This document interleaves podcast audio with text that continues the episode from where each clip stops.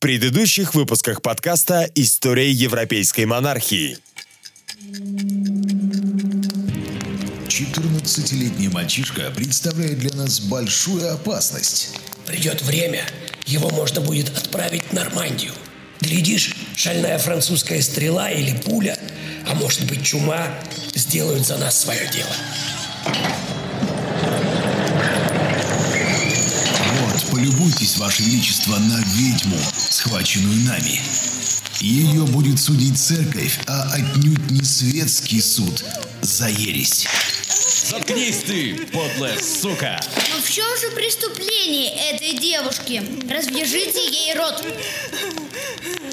Ты будешь точно так же закован в цепи, упрятан в темницу и умершлен. Над всей вашей страной нависло проклятие. Это были тяжкие для Англии времена. Империя, столь быстро завоеванная на континенте, таяла из-за некомпетентности и жадности олигархии. Черные коршуны летают в небесах. Океаны крови искупают Не моря. слушайте вы эту босоногую дуру. Ее скоро сожгут и пепел развеют над ее любимой Францией. Да, но она говорила такие страшные вещи, что-то про кандалы и короля без короны. Что я вам говорил, Ваше Величество? Ведьма! Прах к праху!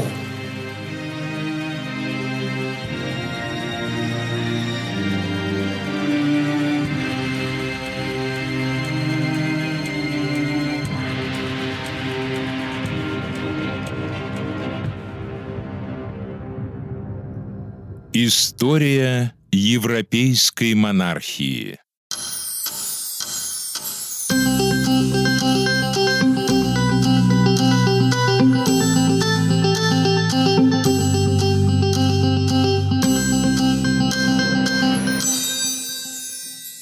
В 1435 году дела для Англии принимают совсем скверный оборот.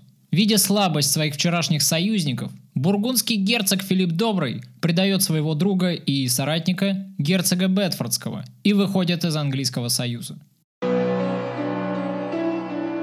Переход сильного бургундского союзника на сторону Карла VII предопределяет окончательное поражение англичан.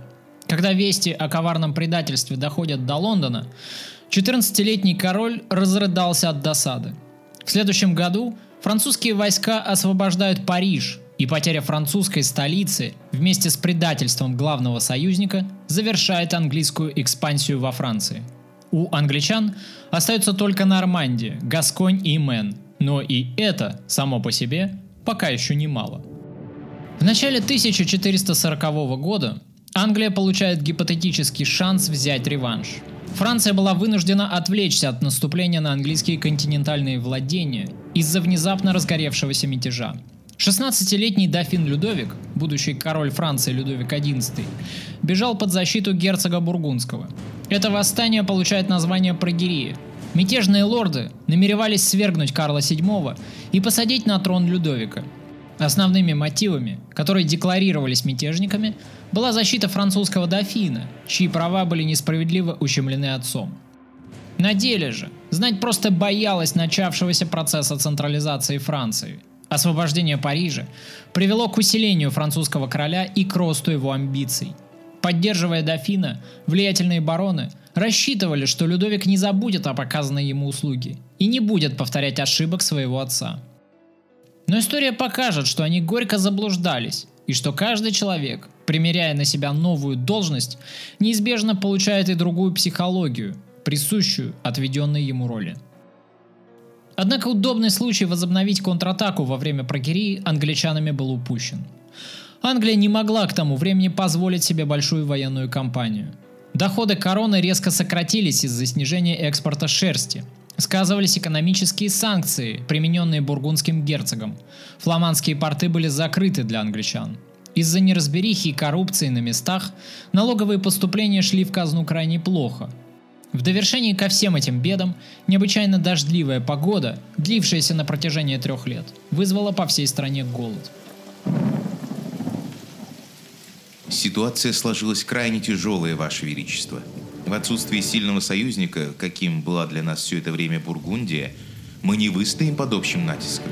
Наши воинские силы растянуты на 350 миль к югу от Луары и на 170 миль вдоль восточной границы с Аквитанией. Денег в казне, чтобы выплатить солдатам жалования катастрофически не хватает. А еще надо рассчитаться с герцогом Йоркским. Казне предъявлен внушительный счет за нормандские походы. Похоже, что мы стоим на пороге военных мятежей. Я считаю, что мы должны как можно скорее начать мирные переговоры с французами. Сейчас, пока не поздно. У нас остались исконно наши земли, Нормандия и Гасконь. Нам нужно время. Необходимо укрепить свои позиции в тылу на случай наступления французов и расплатиться с солдатами. Необходимо дать передышку войскам. Я согласен. Продолжение войны грозит мятежами и дестабилизацией обстановки в стране. А я категорически против всяческих перемирий. Мы должны собрать все силы в кулак и дать французам решительный отпор. Если мы это не сделаем сейчас, мы это не сделаем уже никогда.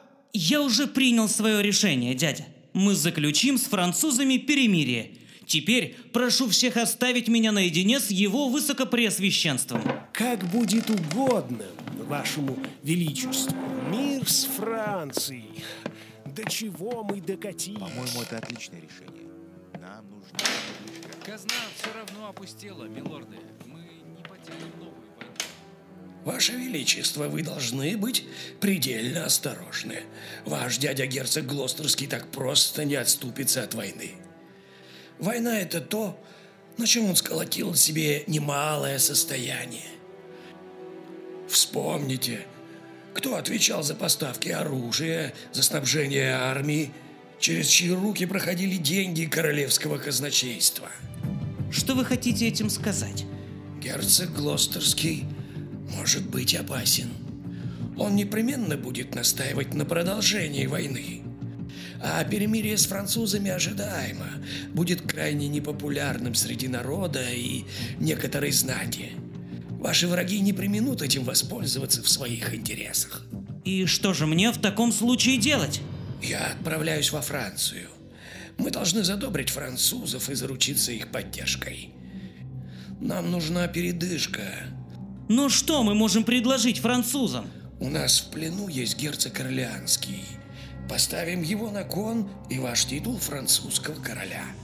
Если мне удастся договориться с французами на таких условиях, это будет милостью Божьей.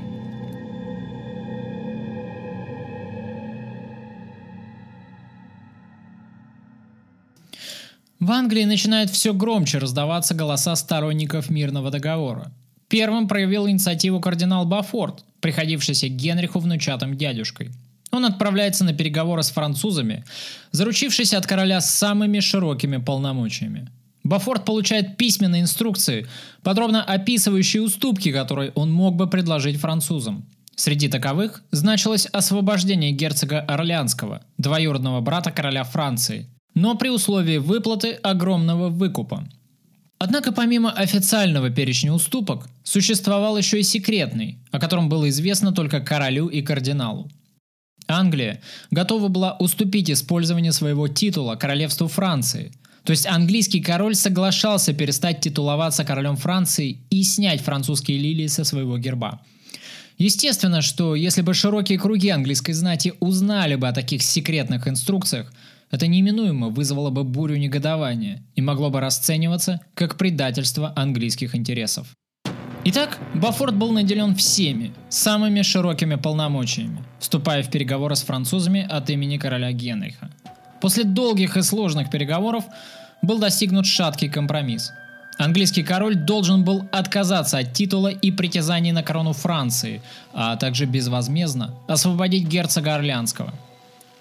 Конечно, этот компромисс выглядел бы в глазах англичан как поражение – поскольку многие в Англии еще жили воспоминаниями о славной победе английского оружия и верили, что поражение в битвах Столетней войны – это лишь временные неприятности, с которыми столкнулась Англия, и что еще не все потеряно, а война не проиграна. Возможно, что обратная точка зрения была неприемлема для многих лордов, чьи владения на континенте теперь необходимо было уступить Франции, и их грозные патриотические возмущения были больше продиктованы неприятием личных потерь, чем переживанием за интересы своей страны в целом. Нет, нет и еще раз нет. Пока я являюсь лордом-протектором, моя задача защищать интересы короны при малолетнем, неразумном короле. Но король в этой стране я. И не забывайтесь, милорд, ибо я достиг совершеннолетия и способен править самостоятельно. Ваше Величество, любому королю нужны мудрые советники. Освободить герцога Орлеанского без выкупа – это значит лишиться огромного козыря в переговорах. А отказ от титула спровоцирует негодование по всей стране и будет равносильно признанию поражения. Сколько? Сколько крови дядя еще должно пролиться с обеих сторон, чтобы случилось неизбежное? Разве вы не видите, что сам Бог возмущен нашей гордыней и пытается образумить нас? Французы просто смеются над нами. Вы должны отказаться от этих условий, собрать армию и биться с ними. Подписать договор на таких условиях – это значит предать память тысяч наших братьев, павших с оружием на полях сражений – это значит унизить вашего отца и презреть дело, за которое он сражался. Ваше Величество, подумайте хорошенько, каким вы войдете в историю на фоне своего отца и что будут думать о вас англичане, прежде чем подписывать такие соглашения.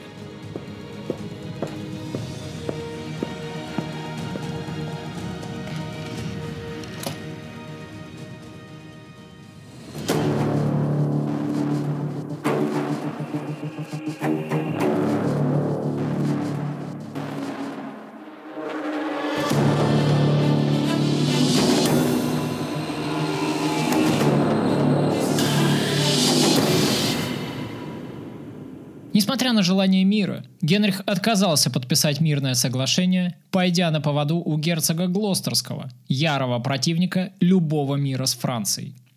Генрих, которому не по нутру была политика войны, явно начинал тяготиться мнением своего дяди в Совете. Но поскольку он был слабой, внушаемой личностью, он не способен был сопротивляться влиянию внешней сильной воли, а потому король отчаянно нуждался в людях, которые выражали бы в Совете его собственную точку зрения – Семейство Бафортов как раз и было такими людьми. Хорошо чувствуя душевный настрой короля, они оказались способными сыграть на нужных струнах. Кардинал Бафорт охотно выражал вслух мысли Генриха, и потому король с большей охотой стал прислушиваться к советам кардинала. Герцог Глостерский, напротив, не будучи проницательным интриганом, свято верил в свои права на власть, которую ему давало близкое родство с королем. Как дядя короля и лорд-протектор Англии, герцог Глостерский не учел, что ни близкое родство, ни громкий титул не дают реальной почвы под ногами, даже при внушаемом и слабовольном короле, потому что поблизости от такого короля есть хитрые советники, которые всегда готовы нашептать в уши монарху слова, в которые тот сам и хочет верить. Таким образом, к 1441 году вполне назрело падение Глостера, которое должно было стать результатом борьбы за власть двух крупных титанов в Королевском совете – кардинала Бафорта и Хамфри Глостерского. Несмотря на свою кровную близость к королю, Глостер оказался один на один при дворе перед грозной силой, желавшей устранить своего противника во что бы то ни стало, и только ожидавшей подходящего случая, чтобы сделать это – и очень скоро герцог воочию убедится в том, что даже положение родного дяди короля не способно уберечь крупного государственного сановника от опалы и немилости, если ему противостоит хитрый и расчетливый враг. Ваше Величество, я требую объяснений. Мы же обо всем договорились. Я действовал согласно тем полномочиям, что получил от вас. Это были очень сложные переговоры. Французы ни в какую не хотели заключать мир на фоне успехов в войне и союза с Бургундией. Я считаю огромным успехом, что мне удалось их уговорить принять наш отказ от титула и всучить им бесполезного герцога Орлеанского, который Карлу не нужен и задарма. И вот после всего этого я получаю от вас письмо с отказом подписать этот договор. Объясните мне, как это понимать? Да-да, я отлично понимаю ваше негодование, но посудите сами. Герцог Глостерский тоже прав в какой-то степени. Отказ от титула будет воспринят многими лордами Англии как унижение нашей страны. Люди еще помнят выдающиеся победы моего отца. И у них на устах пересказы выдающихся побед британского Ахила. Если на фоне всего этого я подпишу мирный договор... Проклятье, Ваше Величество, время изменилось. Если мы будем продолжать держаться за прошлое, мы так и останемся в прошлом.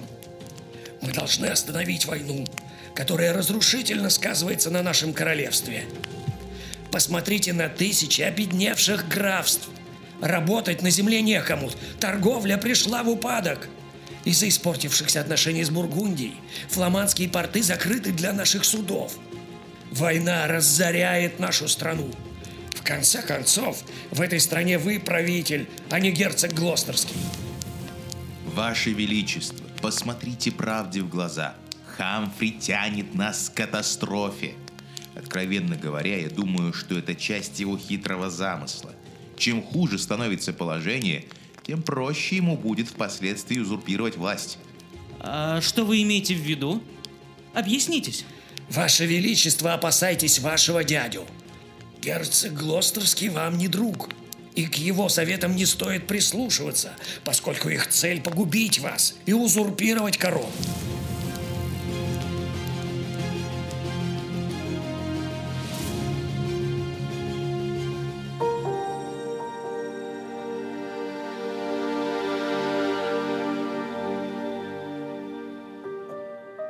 Генрих снова меняет свой политический курс. Не решаясь пока еще открыто идти против своего дяди, король все-таки принимает компромиссное решение освободить герцога Орлянского из плена, причем без всякого выкупа. Скорее всего, таким простодушным человеком, каким был Генрих, двигало чувство великодушия. Однако его советниками, которые тенью стояли за каждым решением короля, двигали иные, куда более прагматичные мотивы.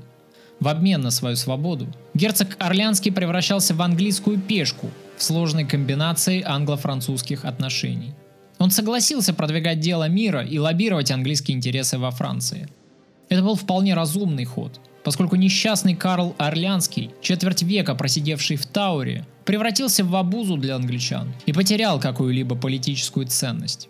Французскому королю освобожденный герцог был не нужен, Использовать его как претендента на французский престол с тем, чтобы усадить на трон лояльного Англии человека, было невозможно, поскольку у Карла VII был официальный наследник – дофин Людовик. Таким образом, освободив столь знатного пленника, пускай даже и безвозмездно, англичане получали хотя бы небольшое, но все-таки преимущество. Проанглийский настроенный герцог в знак признательности мог теперь стать носителем идей мира по ту сторону фронта – а в перемирии Англия очень нуждалась.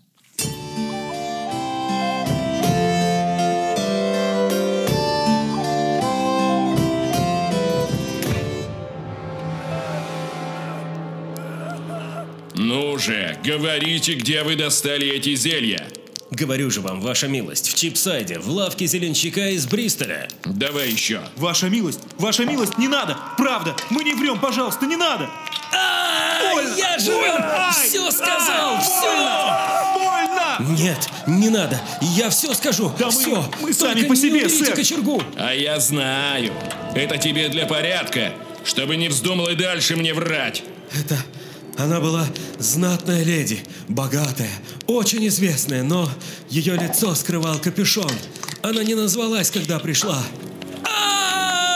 Ну, говори, и не смей мне лгать! Элеонора Кобом! Ее имя Элеонора Кобом! Герцогиня Глостерская! Дубина, что же ты наделал? Ага, ну, голубчики, вот это совсем другой разговор. Что же вы намеревались сделать для нее? Это все он, сэр. Я тут ни при чем.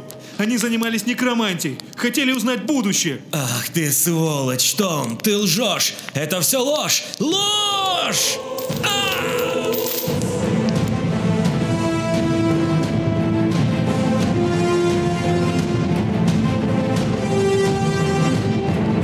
В конце июня 1441 года Лондон стоял на ушах. По всему городу ходили ужасающие слухи об аресте двух мужчин за колдовство и некромантию. Само по себе обвинение это было довольно-таки типичным для тех мрачных времен костров и борьбы с ведьмами. Необычным было другое. В ходе следствия обвиняемые признались, что были наняты некой знатной дамой для того, чтобы предсказать ей будущее. В дело была замешана не просто знатная дама, но сама Элеонора Кобем, жена герцога Глостерского. Само по себе это было крайне резонансное дело, потому что тень обвинения падала на видного сановника королевства, самого герцога Глостерского. Здесь, пожалуй, стоит сделать небольшое отступление и рассказать вам о виновнице, последовавших для Глостера неприятностей. Элеонора Кобом еще до скандала пользовалась весьма дурной репутацией. Бывшая служанка первой жены герцога, Жаклин Баварской, она сопровождала герцогиню по возвращении с континента в 1425 году. Очень скоро Хамфри положил глаз на служанку своей жены, а спустя пять лет и вовсе на ней женился. Такое возвышение незнатных служанок в средние века уже само по себе выглядело подозрительно. Вера во всевозможные приворотные зелья была очень сильна, а женщина, покусившаяся на чужого мужа, по определению была порочной, а от порока до колдовства меньше одного шага. Ты отлично поработал, Уильям. Я в долгу перед тобой. Ваше Высокопреосвященство, я лишь исполняю свой долг. Прикажете ввести подсудимых? Да, я хотел бы с ним побеседовать.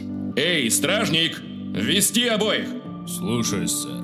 Эй, Кейт, приведи сюда этих некромантов.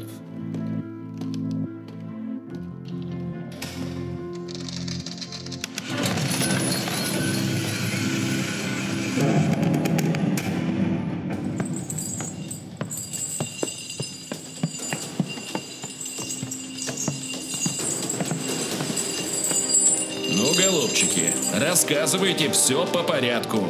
Позволь, я сам. Знаете, кто я? Нет, сэр, не знаю, но вижу, что вы добрый человек и христианин, которому не доставляют удовольствия страдания других людей.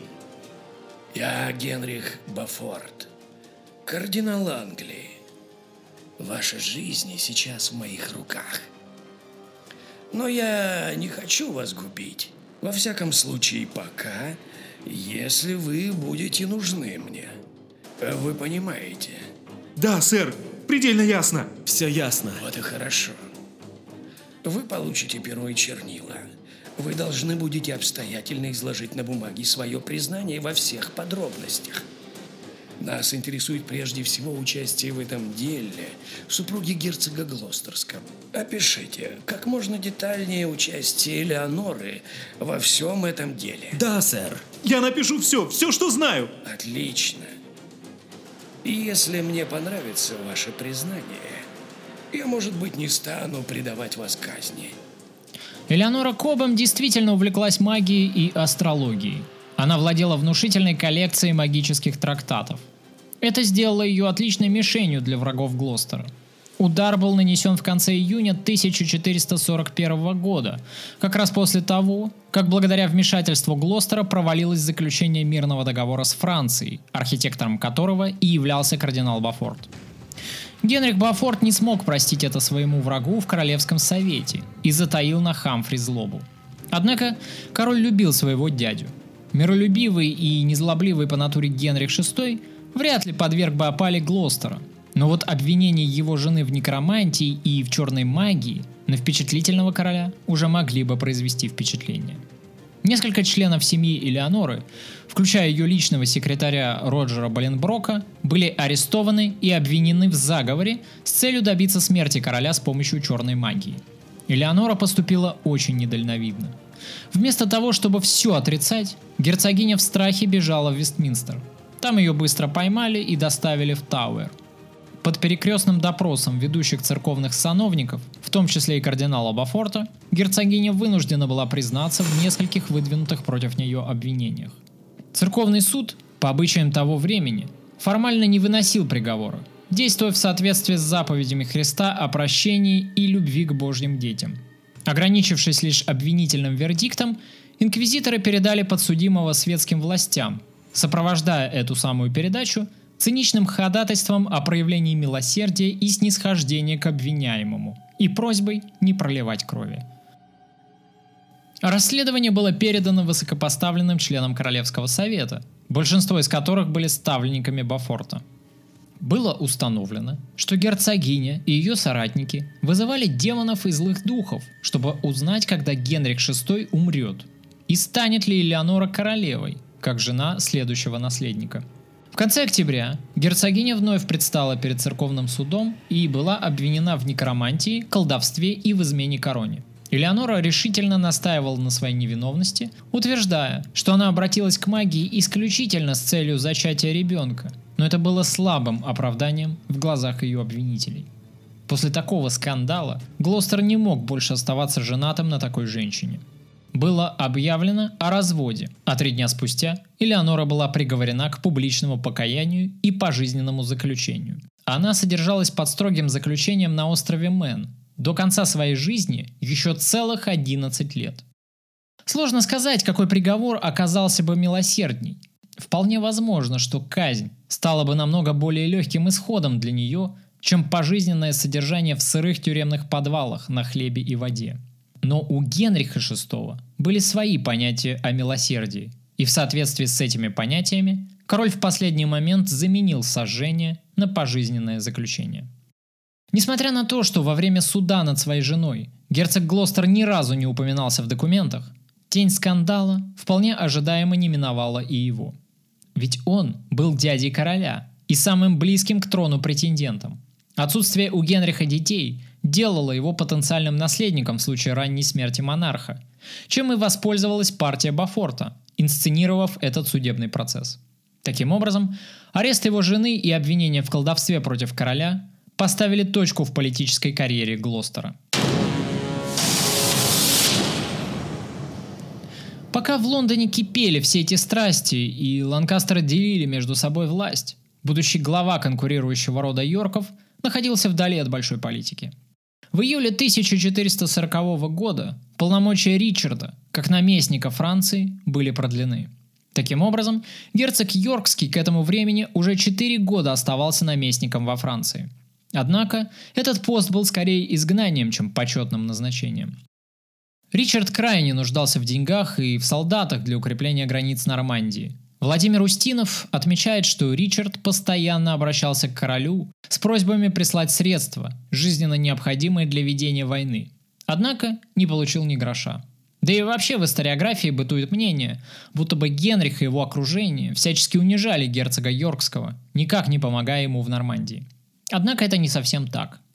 Как свидетельствуют письма короля к казначею, в 1441 году Генрих даже распорядился продать часть королевских сокровищ и отчеканить новых монет, чтобы обеспечить герцога Йоркского деньгами.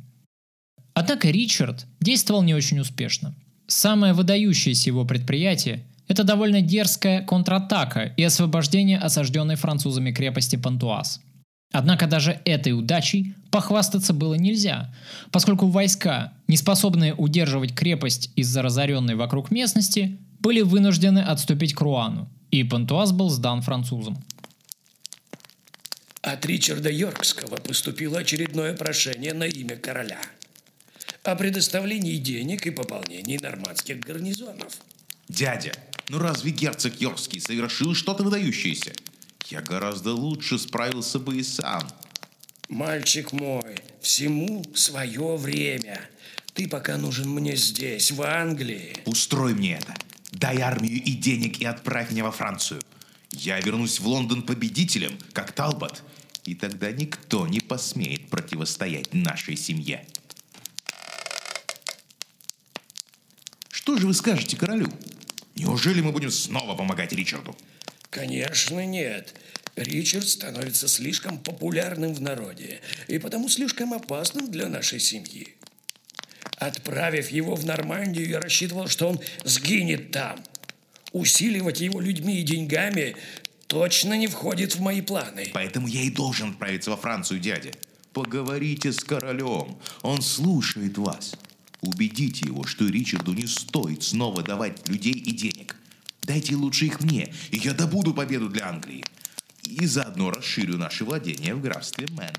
В 1443 году, игнорируя очередные прошения герцога Йоркского, Генрих принимает решение направить во Францию Джона Бафорта, племянника всесильного кардинала. Под его начало отводится внушительная армия в 8 тысяч человек. Джону жалуется титул герцога Сомерсета, что ставит его вровень с герцогом Йоркским. Несомненно, это была пощечина в адрес Ричарда. Сомерсет вторгается в Британь, застав врасплох не готового к такому повороту событий бретонского герцога. Поход этот выглядел тем более сомнительно, учитывая, что Британь состояла в союзе с Англией, и вероломное нападение вызвало недоумение у бретонцев. По всей видимости, Бафорт не рискнул заходить дальше вглубь Франции, а с наступлением зимы военную кампанию пришлось и вовсе свернуть. Как бы то ни было, но Сомерсет потерял впустую время и вынужден был вернуться в Нормандию ни с чем. Там он, впрочем, надолго не задержался из-за крайне натянутых отношений с Ричардом. Вернувшись в Англию, Бафорт вскоре там и скончался. Существует версия, что несчастный полководец покончил жизнь самоубийством. Однако я скептически отношусь к этой гипотезе.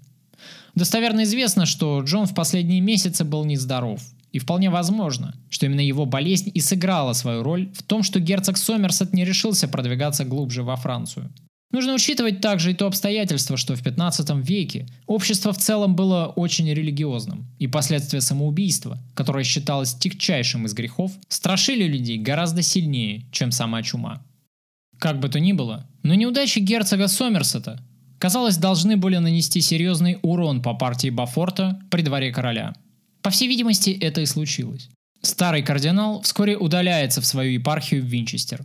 После этого на первый план выходит новое лицо – Уильям де Лаполь, он же граф Саффолкский. На этой фигуре следует остановиться подробнее, поскольку очень скоро он станет архитектором мирного договора с Францией и королевского брака с Маргаритой Анжуйской, который принесет Англии очень властную и деятельную королеву. То, что не удалось сделать кардиналу Бафорту, удастся сделать графу Саффолкскому. На момент описываемых событий Уильяму исполнилось 48. Большую часть жизни этот человек провел во Франции. Он был ветераном Столетней войны, и он же был ее жертвой – его старший брат погиб при Азенкуре. Другой брат нашел свою смерть под Жаржо. Во Франции погиб и его отец. Сам же Уильям попал к французам в плен. Ему удалось самостоятельно собрать деньги на выкуп и вернуться в Англию. Довольно быстро Уильяму удается устроить успешный брак на овдовевшей графине Солсбери, после чего он быстро идет в гору. Подружившись с Карлом Орлянским, Уильям сыграл большую роль в освобождении французского пленника из Тауэра – Примкнув к сильной фракции Бафортов при дворе, граф Саффолк становится самым активным сторонником мирной политики, проводимой кардиналом. После того, как его патрон потерпел полное фиаско в глазах короля из-за крайне неудачного военного похода своего племянника во Франции, Саффолк быстро занимает место опального кардинала. Однако, будучи осторожным и расчетливым царедворцем, Уильям понимал, насколько дурно будет выглядеть в глазах оставшейся знати его постоянное присутствие подле короля, в отсутствие среди советников членов королевской фамилии. По всей видимости, уже к моменту своего возвышения в Королевском совете Саффолк вынашивал планы по организации брака английского короля с невестой из Франции.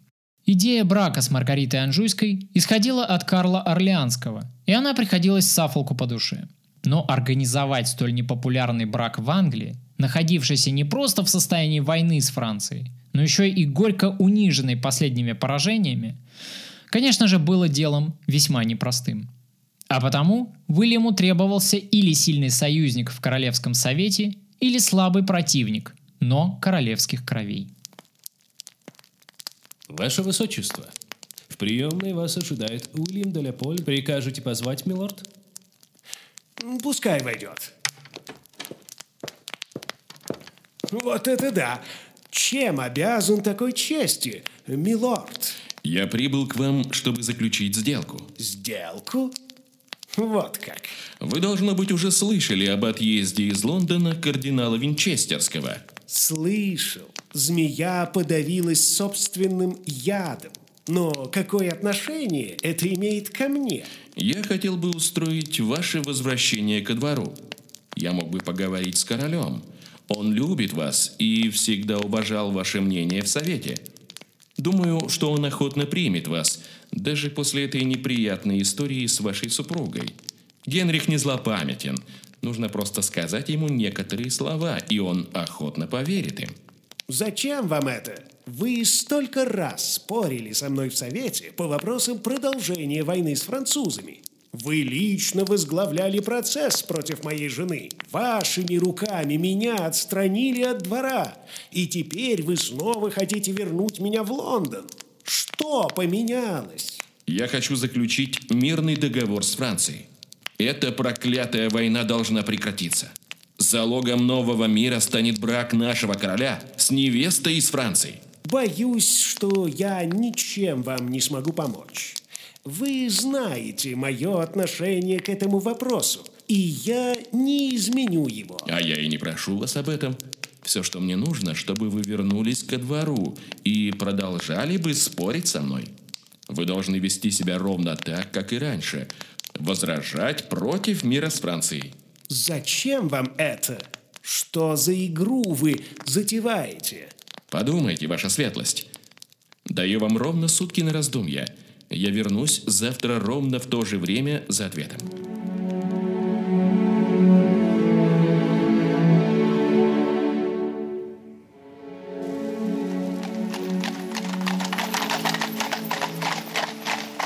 Зачем тебе Хамфри? Сейчас наши руки развязаны. Никто не будет возражать тебе в Совете. С удалением Бафортов ты стал самым влиятельным лордом Англии, приближенным к королю. Возвращая заклятого врага Бафортов ко двору герцога Глостерского, ты роешь себе могилу. Он не способен сделать мне ничего плохого, Адам. Это собака, которую лишили зубов. Старая лающая псина, не способная покусать. После скандала с его женой ведьмой король никогда не примет всерьез ни одно его слово. Именно поэтому он нам и нужен. Да ты сам дьявол! Князь преисподней не придумал бы ничего хитрее! Его присутствие при дворе не позволит остальным лордам говорить, будто мы прибрали короля к рукам и крутим им как хотим. Хамфри создаст видимость противостояния в Совете, и любое решение, принятое королем, будет выглядеть как самостоятельное волеизъявление Генриха, а не как навязанное мною или Бафортами.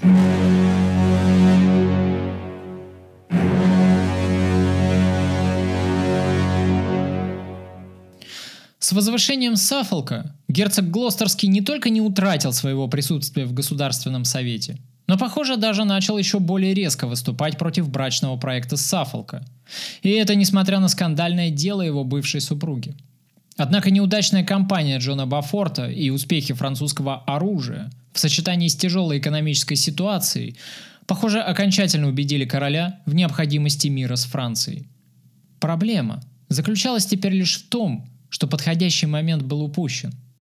Если в 1440 году, во время разгоревшейся прогерии, Карл VII мог бы быть более уступчивым, то теперь, после стольких неудач, предложение мира выглядело слишком запоздалым, и Англия выступала с позиции слабой стороны, просившей о передышке. Поэтому условия мирного соглашения диктовались Карлом VII и Рене Анжуйским, чья дочь и должна была стать гарантом исполнения договора. Безусловно, Уильям де Лаполь прекрасно отдавал себе отчет в том, что мирный договор будет крайне непопулярен в Англии. Саффолк постарался удержать при дворе своего главного оппонента, герцога Глостерского, и таким образом создать видимость Совета Знати, в котором над разными мнениями, царившими в Англии, председательствовал бы король, за которым и должно было быть последнее слово.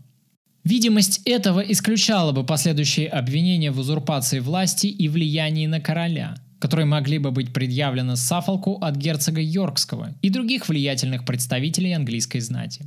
В 1444 году возобновились мирные переговоры. Английская делегация под руководством Саффолка обсудила условия англо-французского перемирия, которые затем были включены в Турский договор. Стороны приняли на себя обязательство не вести военных действий на суше и на море в течение оговоренного периода времени, а англичане должны были покинуть Мэн, маленькое графство, выгодно расположенное у южных рубежей Нормандии. Частью этого договора были условия о бракосочетании Генриха VI и Маргариты, дочери графа Рене Анжуйского. Маргарите к тому времени исполнилось 15, и она уже славилась необыкновенной красотой и остротой ума. Английское посольство, которое естественно и возглавил Саффолк, должно было сначала посетить двор Карла VII для того, чтобы договориться о временном перемирии, а после уже направиться к его вассалу, графу Рене, чтобы просить руки его дочери. Вадим Устинов отмечает, что брак на француженке казался многим из числа английской знати не слишком-то выгодным и совсем непочетным. Невеста приходилась Карлу VII седьмой водой на киселе. Она была всего-навсего дочерью Рене де Анжу, троюродного брата короля. Однако отечественный историк не совсем прав. Отец Маргариты, как пишет Джон Норвич, был не только графом Анжу и Прованса, герцогом Бара и Лотарингии, но еще и титулованным королем Неаполя, Сицилии и Иерусалима. Да к тому же еще и приходился Шуриным Карлу VII, женившемуся на его сестре. Мало того, по линии матери, Изабеллы Лотарингской, Маргарита была прямым потомком Карла Великого. Но проблема была отнюдь не в титулах и не в знатности рода, в фактическом влиянии Анжуйского дома на континентальную политику, точнее в отсутствии такого влияния. Когда же она прибудет к нам? Я не могу дождаться встречи со своей невестой. Судя по портрету, его дочь невероятно красива. С очень властным и невероятно хитрым взглядом. Ох, еще одной волчицы только и не хватало. А уж коварство анжуйцев всем известно. К чему такой пессимизм? Не забывайтесь, милорд, она все-таки моя будущая жена и наша королева. И к тому же, дядя, вы, кажется, забыли, откуда мы с вами ведем свое происхождение. Речь сейчас не о древних корнях, а о том, что брак этот – пощечина Англии. Если вы хотите постоянного мира с Францией, вы должны постоянно демонстрировать военную силу, чтобы этот мир существовал. В противном случае мы подпишем такой договор, который будет нарушен самими же французами через год, потому что они нас ни во что не ставят. Дядя, этот брак даст нашей стране столь нужную нам передышку. Прошу вас, примите мою волю с покорностью. Во время секретных переговоров Саффолк должен был обсудить отказ английской короны от притязаний на Мэн, которые англичане пока еще удерживали. Это маленькое маркграфство было стратегически важным для владения Нормандией, и Саффолк, как уполномоченный представитель Англии, прекрасно понимая непопулярность такого условия договора, попытался заручиться официальными документами, предоставлявшими ему подобные полномочия. С этой целью он отправил в Англию секретную депешу с просьбой предоставить письменные инструкции, как ему следует ответить на это требование французской стороны. Генрих легкомысленно согласился принять эти условия. И сделано это было намеренно в тайне и быстро. Скорее всего, ради обсуждения этого щекотливого вопроса даже не созывался Королевский совет. Заручившись таким образом письменными гарантиями наличия у него подобных полномочий, Саффолк надеялся избежать в будущем предъявления ему серьезных обвинений в государственной измене от своих политических противников и при этом подписать Турский мирный договор быстро и без лишней шумихи. Когда все формальности между сторонами были улажены, а договоренность о сдаче Мэна достигнута, Маргарита отправляется в Англию из Парижа. В этот период времени она, по всей видимости, была нездорова, и возможно, что это обстоятельство сказалось на ее медленном передвижении – по пути она раздавала пожертвования монастырям. В каждом городе, где будущая королева Англии делала остановку, она была званной гостьей на обедах и ужинах. Ею неизменно восхищались, ей втайне завидовали, ведь ее ожидало такое великолепное будущее английской королевы. С ее красотой и молодостью ей самой, возможно, будущее рисовалось в самых радужных красках. Что вы читаете, миледи? Это дневники моей прабабки Жанны Бургундской. Я иногда перелистываю их, потому что в них содержится много мудрости. Иногда мне кажется, когда я читаю их, будто бы разговариваю с ней сквозь время. Расскажите мне о ней. Ее муж доверял ей настолько, что фактически сделал своим майордомом. Поскольку его часто и долго не бывало в Париже из-за многочисленных военных походов, Жанна часто скучала и много времени проводила в его кабинете, занимаясь делами. Со временем она поняла, что ее настоящее призвание – быть королем. Так ей нравилась власть. И у нее это довольно неплохо получалось. Она была деловой, решительной и бесстрашной. Из-за ее бескомпромиссной налоговой политики знать возненавидела ее и распустила про нее гадкие слухи. Читая ее воспоминания, я ловлю себя на мысли, что хотела бы быть на нее похожей. Но не хотела бы такой жизни для себя. Ах, а вот и Англия впереди. Здравствуй, мой новый дом. Не знаю, как вам, Ваше Величество, а мне кажется, английские мужчины самые привлекательные. Вам, конечно, достался самый лучший, но и мне, надеюсь, скоро перепадет.